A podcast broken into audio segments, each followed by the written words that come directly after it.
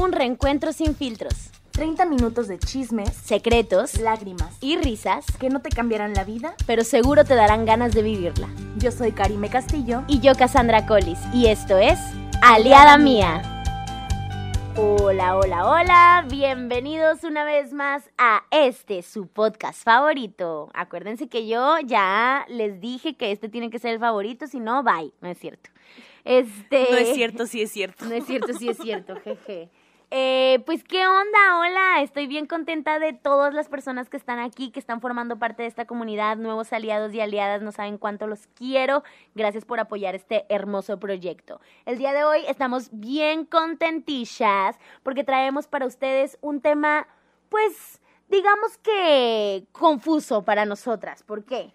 Este tema nació un poquito como tratando de hablar de las inseguridades que tiene cada uno, de no darse su lugar y decir, sí, soy artista, sí, sí, soy artista, o decir, sí, soy esto, sí, sí, soy, de que sí me merezco en donde estoy y sí soy quien quiero ser y quien voy a ser.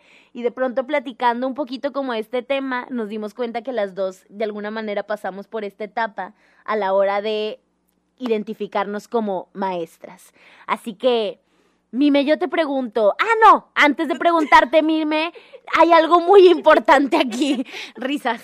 Tenemos que poner nuestro cronómetro a 30 minutos, porque si no, señores, nos quedamos aquí platicando como por cuatro horas. Así que, cronómetro a la one, a la two, a la one, two, three. ¡Uh! Ahora sí, Mime, dentro de nuestros 30 minutos vuelvo a mi paz y tranquilidad, vos tranquila. Quiero que me cuentes, Mime, Mime, Ah, quiero que sepan que le digo Mime, o sea, se llama Karime, pero yo le digo Mime desde chiquitititititas, ese es su apodo, así que es mi Mime. Este, Mi mime. mi Mime. Ahora sí, Mime, quiero que tú me cuentes, ¿qué onda? Tú pasaste por esta etapa de decir, maestra, yo. Oye, yo sigo pasando por esa etapa. Oh yo sigo pasando. Es que yo empecé a ser maestra hace súper poquito. Yo empecé. Di un tallercillo hace unos meses para niños, pero fue de que un sábado. Ok.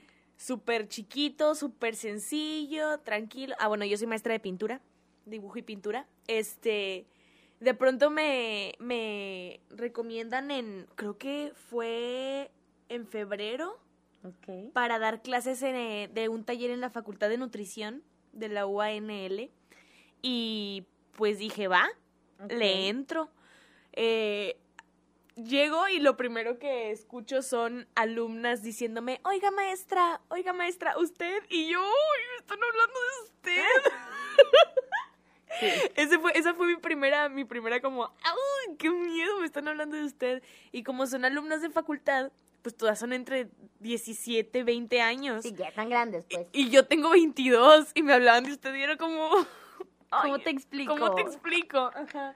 Este, pero sí aún sigo en este proceso como de creérmela de verdad porque para empezar a mí, para mí ser maestro es una, bueno, yo creo que en general es una responsabilidad increíblemente grande, o sea, no es algo que yo me pueda tomar a la ligera. Claro. Para nada, para absolutamente nada, aunque sea el tallercillo al que van porque tienen que entrar a un taller artístico, es algo que no me puedo tomar a la ligera. No puedo y, y como que aún siento que estoy aprendiendo a enseñar y me asusta llevarme alumnas de encuentro, ¿sabes? Ah, porque ahorita todas mis alumnos son mujeres, entonces tuvimos la oportunidad también como quiera de como enganchar súper chido, Ok. pero si entra este miedito de, ay, a lo mejor le estoy cayendo gorda, o saben cuando te cae un- mal un maestro porque no te enseña nada, ¿no? Claro. O porque intenta hacerse el buena onda y no le sale. Yo digo, ay, a lo mejor soy esa. Puede ser. Sí, sí pasa. Y, y, y aún me entra ese, ese miedito. Llevo un semestre dando clases. Pero ya, por ejemplo, se siente bien chido que una alumna te, te de repente me hablan entre semana, ahora con lo del coronavirus. Claro. Entre semana que no tenemos clase me hablan y me dicen, oye, mira, dibujé esto. Y es como, ¡wow! Y que me hablen y que me tomen en cuenta para yo decirles, mira, puedes mover esta línea así o este color así. Se siente increíble que te tengan esa confianza, ¿no? De decir, voy a hablarle a mi maestra para que me sí. explique qué onda. Este, también eh, cuando terminamos el semestre, se siente bien padre cumplir tus objetivos con tus alumnos. Cuando terminamos el semestre, me habla una alumna y me dice, ay, si tú vas a dar las clases el siguiente semestre, yo sí quiero estar. Me dice, porque aprendí que, que puedo dibujar sin ver una imagen y copiarla. Qué padre. Y se sintió bien chido porque al principio del semestre a mí me encargaban hacer una hoja de objetivos y en los objetivos yo tenía al final que los alumnos puedan em, ilustrar una imagen mental y no algo visual. Ok. Entonces que me dijera, es que entendí que puedo dibujar a partir de Fue lo que se me sí. ocurra. Fue como, Cumplí mi objetivo. ¡ah, huevo! Se sintió súper bien, de verdad. Sí. Y creo que es una de las satisfacciones que estoy dispuesta a pasar por el resto de mi vida. Perfecto, me gusta. Qué bonito, ¿verdad? Me gusta, me gusta tu actitud de maestra. Mm, gracias, gracias. Oye, yo me acuerdo mucho que casi decía, yo trabajar con niños. Oigan, pero es que eso es muy gracioso porque pues yo crecí con mi mamá siendo maestra. Mi, mi mamá era mi maestra, mi mamá fue mi maestra de ballet desde que nací prácticamente. Tengo fotos de yo bebé, tipo ni, no podía ni caminar y ya estaba abierta de patas en la mesa porque mi mamá me estaba obligando.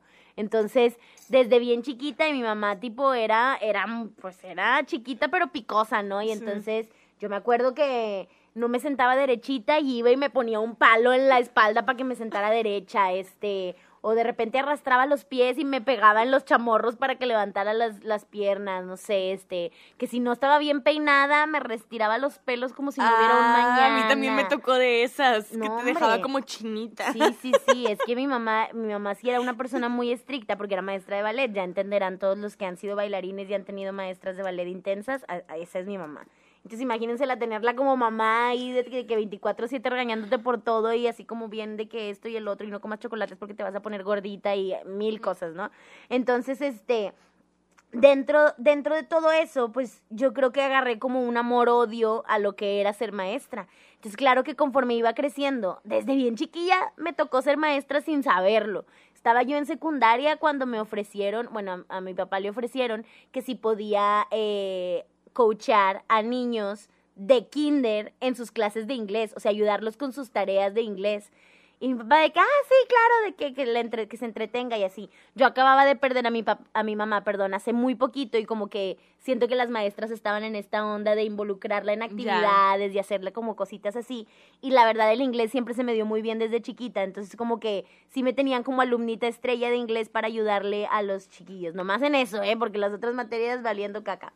Pero el punto es que desde entonces como que se, pues ya le daba clases a niños sin saberlo. Siendo una niña ya le estaba dando clases a niños.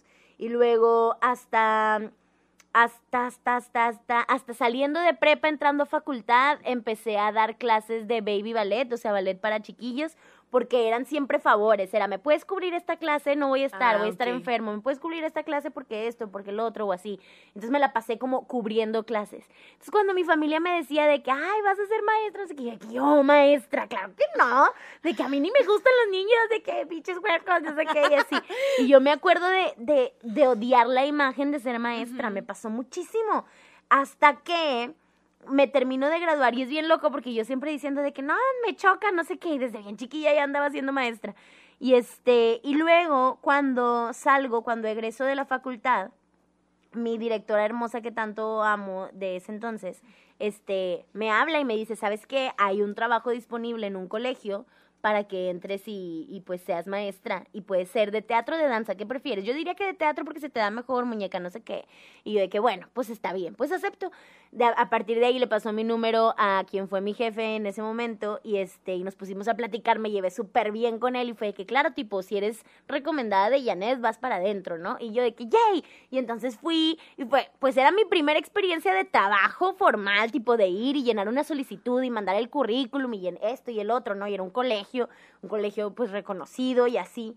Y entonces era como dream job. O sea, yo llegué, vi el edificio en donde iba a dar clases, vi el salón en donde iba a dar clases, veía a los bonito. niños, la experiencia de que, porque aparte tú tenías que dar como open classes, o sea, como clases abiertas, las clases las daba en inglés, ese era uno de los requisitos. Entonces yo, o sea, yo vivía soñada en ese momento. Eh, tenías que tener esta experiencia de yo doy clases abiertas a los niños y a los que les guste mi clase le dicen a sus papás y los papás los inscriben. Si no les gusta no se van a inscribir, no es obligatoria tu clase. Entonces hasta parecía competencia con los con el resto de los maestros, no sé, de guitarra y piano y así. Bueno, para ellos no, pero para mí sí era como, yo quiero tener muchos, yo quiero tener a todos, yo los quiero a todos los niños. Y todos así como, ¿y hasta qué le Sí, pasa? claro, claro, siempre fui la loca esa. Y entonces llegó un punto en donde ahí descubrí que me encantan los huercos, o sea, los amo, los amodio, los como todo. Este, claro, porque también de repente me estresan y a- yo creo que ser maestra ha sido una de las razones principales por las cuales no quiero ser mamá, al menos no todavía, pero al mismo tiempo ser maestra me encanta y me encanta tener a los niños cerca y me encanta enseñarles algo y que aprendan de mí, me encantan mil cosas de ser maestra. Pero el punto es que esa fue mi primera experiencia donde realmente dije, a esto sí me quiero dedicar el resto de mi vida, me gusta. O sea, sí quiero ser maestra, me, me gusta lo que es la educación. Ahora, cabe recalcar que mucho de esto viene a partir de que yo aprendo que a mí no me enseñaron correctamente desde chiquita y que si yo odié la primaria, la secundaria y la preparatoria es porque nadie se puso en mis zapatos de decir, pues es que la niña no va a aprender así de cerrado, ¿no? Tenemos que enseñarle por otro lado. Y que me hicieron pensar durante toda mi vida que era la burra, que era este pues con palabras peores, ¿no? No sé, que, que era muy estúpida o que no, o que no sabía nada, ¿no? O sea, me sentía una persona como muy alejada del resto de las personas. Y todo por no sacar como las calificaciones de Perfectas. 80, 90, Ajá. 100, por no poder este, responder de pronto multiplicaciones o cosas así rápidas, porque para mí las matemáticas y todo eso siempre era como, es que no te entiendo y no entiendo para qué quiero yo saber esto, no me va a funcionar, ¿no? Y entonces como que ese momento en el que yo descubro, esa no era la única manera en la que me podían enseñar. Y yo no estoy, de que no estoy mal, al contrario, yo creo que he leído más libros que mucha gente de los que sacaban 100 y yo creo que conozco más cosas de la vida que muchos que, que eran in- inteligentísimos en las matemáticas, ¿no? De que sí soy una persona inteligente y capaz, solo que la gente me hizo pensar que no. Entonces como que a partir de ahí dije, yo no voy a hacerle eso a mis alumnos, al contrario. Eso está bien chido porque aprendes a agarrarle técnicas y a cómo enseñar de todo, de los peores y de los mejores maestros. Claro, y eso es exacto. lo mejor, lo mejor. Exacto. Entonces, a partir de ahí fue donde yo dije, sí quiero hacer esto y quiero, ya, porque yo siempre revolucionaria, quiero revolucionar todo lo que es la educación y estamos, o sea, ahorita estamos como encerrados en un modelo educativo que a mí no me gusta y que siento que no está bien y que a los niños no les hace bien, porque lo fui viviendo, ¿no? O sea, todavía siendo maestra, por ejemplo, en ese colegio, yo tenía niños en mi salón que tenían Asperger, una niña con síndrome de Down, tenía niños que tenían uh, así de que hiperactividad real, intensa, entre muchas otras cosas, algunos mitomanillos por ahí también, este, entre muchas otras cosas. Y de pronto yo veía cómo esos niños se sentían muy seguros en la clase de teatro porque era el único lugar en donde no los estaban juzgando de que lo que dijeran estaba, mal, mal. o que los hacía ver mal. O sea, yo tenía niños que podían llegar aquí y de pronto contarme sus historias sobre ovnis y sobre cosas loquísimas y que yo les dije, ¡ah, qué padre! Me encanta tu historia, ¿no? Esta imaginación que tienes es muy buena. Y ver cómo les brillan los ojos de decir, sí, de verdad, Ay, o sea, lo hice bien. Y entonces, ese tipo de cosas, digo, por dar un ejemplo, porque también siento que mucha gente me va a decir, pues sí, te tocó bien fácil, pues teatro, pues es algo divertido para los niños y así. Pero no, ¿eh? O sea, yo creo que todas las materias tienen sus dificultades y tienen sus pros y sus contras y hay maneras para poder llevar a cabo cada cosa. Lo que sí creo es que a veces se nos olvida que es que cada cabeza es un mundo y que los niños, no por ser niños, son todos iguales, todos son súper distintos y son mu- muy complicados. A veces también creo que la gente dice de que, ay, pues son niños, todo les gusta, o ay, pues son niños, eh, todos siempre van a decir la verdad y son bien sinceros. No es cierto, no es cierto. Son humanitos. Son humanos y de hecho hasta casi creo que a veces pueden ser más complicados que los adultos porque su mente apenas está desarrollando y un día te pueden decir una mentira y al día siguiente se quieren eh, retractar de lo que dijeron o un día te van a decir la verdad y al día siguiente la van a negar. Y a lo mejor este en algún momento eh, te van a decir que les encanta algo y al día siguiente le van a perder el gusto porque ya no es algo que están buscando. Y un día se van a dejar llevar por los papás y otro día por los amigos. Y son son unas personas que están como esponjitas absorbiendo todo todo, todo, todo, todo, todo. Oye, que súper interesante que tú has dado clases a niños y yo solo a adultos. ¿Te gustaría dar Claro. clases a adultos? Sí he dado clases a adultos, de, eh, más o menos. Eh, estuve dando un taller de teatro para la Facultad de Químicas, pero no la daba sola. El encargado era un maestro ok. mío y yo estaba como asistente de ese maestro. A veces lo cubría y le ayudaba pues con muchas cosas y todo, pero era como ahí. Y he dado clases a viejitos. Muchos de mi servicio, mi servicio social, no, ¿cómo se llaman las otras? Este... Prácticas. No. Tú haces servicio social y haces que el servicio social tienes como una cierta cantidad de horas Ah, y las otras... eh, Ay, olvidé el nombre, caramba, me van a regañar, pero bueno, dentro del servicio social hay otra cosa que tienes que hacer en la Universidad Autónoma de Nuevo León. Y ahorita me acuerdo del nombre. Entonces yo hacía mi servicio social en una casa hogar, dándole clases de teatro a niños y niñas de la casa hogar. Y eh, la otro, que no me puedo acordar el nombre, que ahorita me acuerdo, eh, lo hacía en un asilo. Entonces yo iba al asilo, un asilo de Guadalupe, este, y les daba terapia a los viejitos, o sea, los ayudaba con su movilidad de piernitas y bracitos y todo, y hacía actividades con ellos, les daba clases, jugábamos a cosas que tuvieran que ver con, bueno, a veces también lo único que querían hacer era jugar lotería, y pues bueno, ya que, uno ya que hace, ¿verdad? Pues se une. Pero... Ahí va mi pesito. Sí, pero no, pero sí hacíamos diferentes actividades, algunas teatrales también, los ponía a hacer ¡Qué diferentes padre! gestos, a demostrar emociones. De las cosas que más me gustaba era escucharlos contarme sus mil Sus historias maravillosas. historias. Hay muchos que los tengo bien grabados todavía. Ay, hace poquito, esto es más triste, pero hace poquito sacaron por lo del COVID una noticia de que habían muerto muchos viejitos de ese asilo. No, hombre, yo casi lloro aquí. Yo es que yo conozco a muchos de esos. y- Ay, qué Ya triste. sé. Oye, mi abuelita, mi abuelita también fue maestra, ¿te acuerdas que nos platicaba Ah, de las historias que tenía cuando fue maestra? Eso es verdad, mi abuelita fue maestra y ella siempre acuerdo- decía que quería sacar un libro sobre su sobre vida su y todo lo que había ajá. vivido. Me acuerdo mucho que nos contaba de una vez que muchos años después de haber dado clases, ella daba clases en kinder. Ujú. Y empezó súper chiquita, como a los 12 o 14 años También a dar clase, también no me acuerdo chiquitita. qué edad, pero Ajá. chiquita. Este, y me acuerdo que contaba mucho de una vez que fue con mi mamá a un velorio y que se topó a un alumno suyo. Ah, que le puso el nombre a su, A su hija. Que el, el, Mm. el chavo la reconoció a ella. Dice, yo no me acordaba ni idea, no tenía ni idea de quién era. Pero, pero pues yo veía desde, yo me veía, yo veía que me veía mucho y que se me quedaba viendo mucho. Y dice, mi abuelita era bien coqueta, ¿no? Sí, y era súper. como, ay, este, ¿qué quiere? y ¿Qué me ve? Y Que, no sé pues, qué. que tanto me ¿Qué, ve. qué está pensando?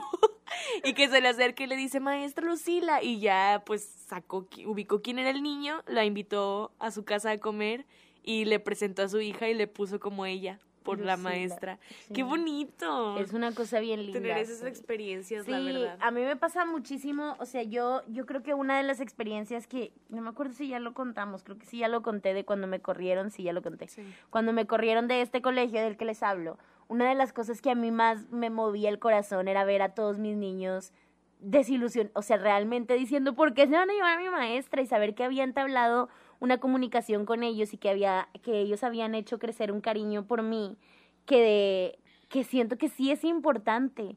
Es muy importante porque también, por ejemplo, cuando daba el servicio social en esta casa hogar, me tenían prohibido que los niños me abrazaran, tenían prohibido que les regalara cositas, tenían prohibidas muchas cosas que de pronto para mí era como, ah, pero es que sí lo necesitan. Sí. Entiendo las razones por las cuales lo hacen, lo entiendo. Es una cosa muy complicada hablar de casas hogares, pero pero había algo en mí que decía, híjole, es que no, mm, o sea, no, no me están permitiendo que el niño cree una conexión conmigo y que realmente entienda que estoy aquí para ellos, que eso era lo más importante para mí y lo sigue siendo. Eh, todavía en las clases que doy, eh, para mí siempre lo primero que le digo a los papás es, mi objetivo principal, más allá de que sean grandes actores y que tengan la mejor técnica y que sea lo que sea dentro del teatro, mi objetivo principal es que los niños entren a este salón sabiendo que aquí es su safe place, que aquí nadie los va a juzgar, que aquí pueden decir, hacer y rehacer y todo lo que quieran y que nunca van a recibir un regaño de mi parte por algo que venga desde su cabeza. Obviamente hay cosas que sí les digo, ¿no? Pues se llega temprano, este, si yo digo sin zapatos, pues todos se quitan los zapatos, este, si yo digo silencio, todos guardamos silencio, pero porque se los enseño desde una parte de respeto, porque hay que tener respeto al maestro y hay que tener respeto a tus compañeros y todo. Pero si estamos haciendo una actividad y yo te digo, eh, dime la primera cosa que se te viene a la mente y a lo mejor el, el niño me va a decir pedo y otra maestra le hubiera dicho de que no, no seas grosero, no estés diciendo esas palabras o no sé qué yo, pues a lo mejor no me voy a reír para que tampoco crea que es el chistosito y cualquier tipo de cosa, pero sí voy a voltear y le voy a decir, bien, ¿qué sigue? Y otro, y lo que siga, y no voy a tratar de bloquearle eso, porque Ni entonces desvalidar su... creamos tabús, eh, los ponemos en ridículo, entre muchas otras cosas que, que de pronto es como, como difícil, porque yo sé que es difícil, ¿no? Porque a lo mejor ahorita puse el, el, el ejemplo de pedo, pero hay veces en las que sí es de que pene, y el niño de cinco años y todos lo voltean a ver así como tipo, ¿qué onda, no?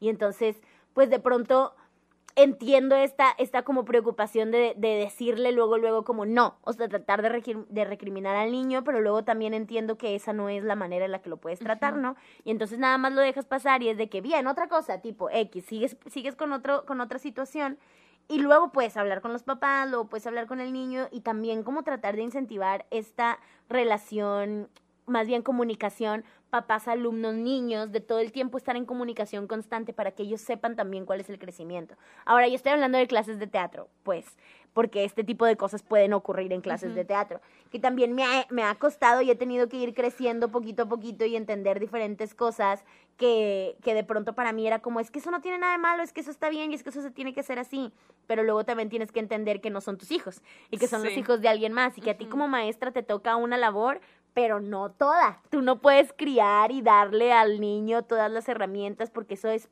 es parte importante que lo, lo por más, tengan. por más que duela que el niño no las esté recibiendo, no las tenga, yo creo que ya llega un momento en que sabes hasta dónde involucrarte, ¿sabes? Sí. También esto que decías ahorita de hace rato de la educación, de cómo no te gusta todo este sistema. Claro. Yo me acuerdo que platicaba hace un tiempo con un amigo y me decía, es que si a mí me hubieran enseñado toda la variedad de libros que hay, yo estoy seguro, dice, que hubiera empezado a leer a los lectura. 12 Claro. y no me gustaba y empecé a leer a los 20, ¿no? Dice, y por ejemplo, si me hubieran enseñado que si hubiera estudiado física cuántica y no sé qué cosa, me hubiera ido a la NASA, dice, yo hubiera estudiado física, pero el maestro me enseñaba cosas o me enseñaba de una manera que a mí me hacía que me aturdiera y la dejé en terceras, ¿no? Claro. Entonces yo creo que sí entra mucho el, el enamorarte de mostrarle al niño el mundo, ¿no? Porque es un mundo. Sí. Es un mundo, la materia que, la materia que enseñes, historia, matemáticas, artes, eh, geografía, lo que sea, es todo un mundo. Y, y abrirle el panorama a una persona y decirle, oye, mira, existe todo esto y todo esto te puede interesar, yo creo que Claro. es magnífico. Y yo creo que puedes abrirle el panorama a cualquier edad, a cualquier es, persona. Es todo un tema, ¿eh? O sea, yo creo que a lo mejor ahora que lo pienso, para mí fue más sencillo decir sí soy maestra, porque entré a un colegio. Entonces no me quedaba de me- otra, pues era maestra, ¿no? Y tenía mi gafete y tenía mi camisita y mi todo. Y era maestra y me tenían que decir mis, a fuerza me tenían que decir mis. Este. Y, y era como, como, pues toda la experiencia, como el, kit completo para ser maestra, ¿no? Y de ahí ya no paré, salí de ahí y empecé a dar clases eh, dentro de, de el negocio de una mamá de una de mis alumnas. Ella es, este, ay, ¿cómo se les llama? Son como maestras de apoyo, esta- estas maestras que, que dan como cursos y, y ayudan como para pasar las materias y los exámenes y todo esto. Según yo sí se llama de apoyo. Maestras de apoyo y este como tutores, como, como una tutoría de diferentes materias y ella quería que yo abriera una clase de teatro ahí y ahí fue donde yo empecé a involucrar un poquito lo que era teatroterapia, que era un poquito ayudar a los niños a sacar todo lo que tienen adentro, no porque necesariamente que también ahí creo que hay muchos tabús. No, teatroterapia no quiere decir que el niño tenga que haber pasado por una cosa súper difícil o haber sufrido algo para poder llevarlo. Al contrario, lo que pasa es que los niños son tan esponjitas que cualquier cosa que escuchan, vean o digan o lo que sea que los rodee, lo van a absorber y hay muchas cosas que de pronto se les quedan guardadas y no saben cómo sacar. Incluso si son cosas tan sencillas como que alguien les haya dicho feo o gordito o que alguien les haya dicho eh, que, que su mamá era una mala persona o algo así y de pronto no lo platican, no lo dicen, no nada, se lo quedan guardado y les afecta. Y ahí fue donde empecé a dar mis primeras clases como de teatroterapia, así de que poquito a poquito. Luego de ahí me pasé a dar clases a la facultad, que es donde estoy ahorita dando clases de teatro. Luego volví de nuevo al colegio a un diferente campus y luego otra vez me regresé a la facultad y, ah, o sea, como que no he parado de ahí. Pero pero como que sí entre mi primera experiencia fue kit completo, por lo cual no batallé para decir soy maestra. Sin embargo, sí hay ciertas cosas que de repente dices, "Oh", o sea, como que quiero ser más maestra, quiero sentirme como capaz de todo y es, es Es bien, bien complicado difícil. porque es, un, es una labor que, que te exige mucho de todos lados, porque tienes que tener una gran energía y tienes que tener toda una disposición y tienes que tener una paciencia que ni te imaginas. sí. Y este, y es imposible que dejes de aprender. Yo creo que por eso también los maestros siempre dicen que el maestro aprende del alumno también. Claro, todos los días, cada clase que yo doy, aprendo algo nuevo gracias a que estoy dispuesta a aprenderlo. Aprenderlo, sí, porque hay también maestros muy cerrados que de pronto, por el simple hecho de que dices que, que censuran al niño, o censuran a la persona, de esto de que no, eso no, o así no, o así no. Eh, algo que yo he practicado mucho, mucho con mis alumnas, les, eh, mi manera de dar clase es, te enseño esta técnica, practícala con el dibujo que tú quieras, con lo que te imagines, con lo que desees. Y si de repente, de pronto se me acercan y me dicen, oye, ¿sabes qué? No sé qué dibujar. No sé, empezamos a platicar y de repente sale algo. No, no, pues es que ayer mi mamá me dijo esto y luego empecé a, ¿sabes? Claro. Y es una manera de también ir activando el cerebro, ir activando el lado creativo, el lado cognitivo y cómo los unes, cómo Claro. funcionan. Y está increíble ver que, que inspiras a alguien a hacerlo, ¿sabes? Eso es algo que, ay, me llena el corazón. Y las personas en, que, en quien pienso mucho al, al hablar de maestras son en mi abuelita y en mi tía Ofe. Qué lindo. Cla- Ay, mi Mi tía, tía Ofe. Ofe es una maestra increíble. Ella es maestra este, para niños con discapacidad. Y de verdad nunca he visto tanta vocación en una maestra como en ella. Sí. Es, es de las maestras que se quedan haciendo sus actividades hasta las 3 de la mañana, así de que súper bonitas y la manualidad y todo. No, y que aparte siempre está buscando ir más allá, o sea, no se queda en esto es lo que me enseñaron, esto es lo que sé, Exacto. esto es lo que existe, esto es lo que hay, esto es lo que voy a enseñar, ¿no? Siempre es un, pero es que no es suficiente, ¿no? Entonces, ¿qué otra cosa puedo hacer? ¿Qué más falta inventar? ¿Qué más falta hacer para poder llegar más lejos?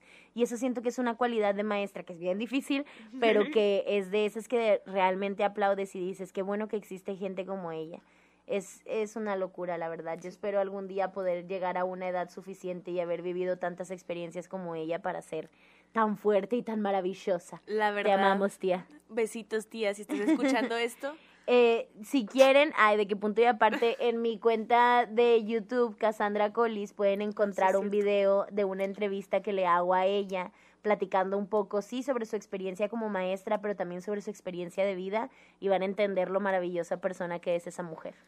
Efectivamente, oye, pues nos quedan cuatro minutitos. ¿Qué Ay, te parece? vamos si a dar una conclusión. Conclusión. Pues sí, a ver, ¿qué es lo que podríamos concluir de todo este tema? Yo podría concluir que ser maestra ha sido un camino maravilloso, a pesar de que para mí ha sido muy corto, pero es algo que he disfrutado muchísimo, es algo que ya estoy planeando en eh, seguir, no quiero dejarlo. Y si por alguna razón llego a salir de donde estoy clas- dando clases ahorita, yo sí pienso como intentar de perdido dar mis clases en la cochera, ¿no? Así de que en la cochera de mi casa, eh, niños, me encantaría dar clases a niños. Y me encantaría llegar a ser una maestra recordada. Y como yo recuerdo a mis maestras de pintura, por ejemplo, que yo sé que ellas me lo dieron todo y yo aprendí a partir de ellas, me encantaría pensar o saber que un alumno años después me lo topo y me dice, maestra, sigo pintando. Para mí sería como, ¡yay! Si sembré ese- esa semillita en un alumno, para mí será la cosa más hermosa y estoy dispuesta a darlo todo por, por lograrlo. Qué lindo. Este, yo creo que mi conclusión sería, claro que me encanta la pedagogía, me fascina. Creo que ser maestra no es para cualquiera. Creo que sí requieres una vocación. Creo que es difícil. Creo que creo que tienes que encontrarlo. Creo que si tienes esa espinita de querer ser maestra, tienes que probarlo y estar ahí para realmente saber si es ahí donde te quieres quedar o si tienes que ir para otro lado. Este, sí creo que, que es muy distinto en muchos casos. Yo no estudié educación, yo estudié teatro y estoy dando clases de lo que yo conozco. Entonces, mi visión sobre la educación va a ser muy distinta seguramente a lo que han estudiado otras personas en educación. Y creo que puedes ser maestra de muchas maneras distintas, que no tienes que estudiar educación para ser maestra. Sin embargo, sí creo que te tienes que preparar y que tienes que estar siempre dispuesta a aprender cosas nuevas. Eso sí lo creo importante. Yo también creo que me voy a seguir dedicando a la pedagogía por mucho tiempo. Me gustaría en algún momento poder hacer una maestría en teatroterapia y poder llevar como más a cabo toda esta imagen que yo tengo eh, sobre el teatro como una como una base eh, junto con la psicología para poder salir adelante de, de distintos eh, patrones que tengamos o problemas de nuestro comportamiento, tanto con niños como adolescentes como adultos. Eh, me encantaría en algún momento, que espero que ya sea muy pronto, eh, ser maestra de mi facultad y voy a seguir dando clases para niños porque es lo que más me entusiasma.